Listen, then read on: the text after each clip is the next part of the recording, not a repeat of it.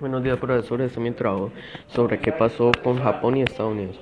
Lo primero que pasó es en 1941, Japón empezó aventándole una bomba a Estados Unidos, destruyó una base militar que se llamaba Pearl Harbor. En la base se encontraba el hijo del presidente de Estados Unidos.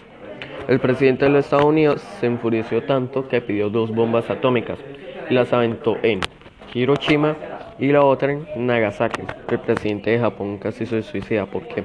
Porque en Japón es muy importante el honor.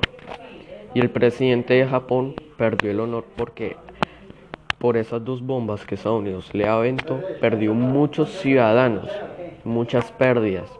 Entonces, ¿qué hizo? Estados Unidos, Estados Unidos se quedó con la victoria y Japón estaba intentando repoblar entonces, ya pasó la guerra, ya estamos en el año que está. Japón, con todo eso que pasó, ¿qué hizo? Aprendió todo lo que estaban haciendo los países.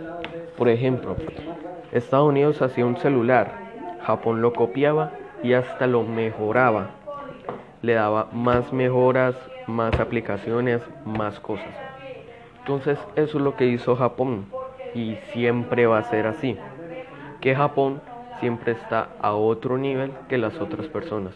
Siempre va a mejorar las cosas en cuanto siempre sea la, la urgencia.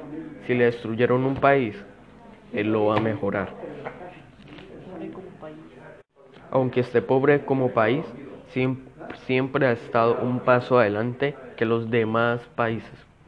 Bueno, profesor, soy Sueña Monsalve. Espero que le haya gustado mi trabajo.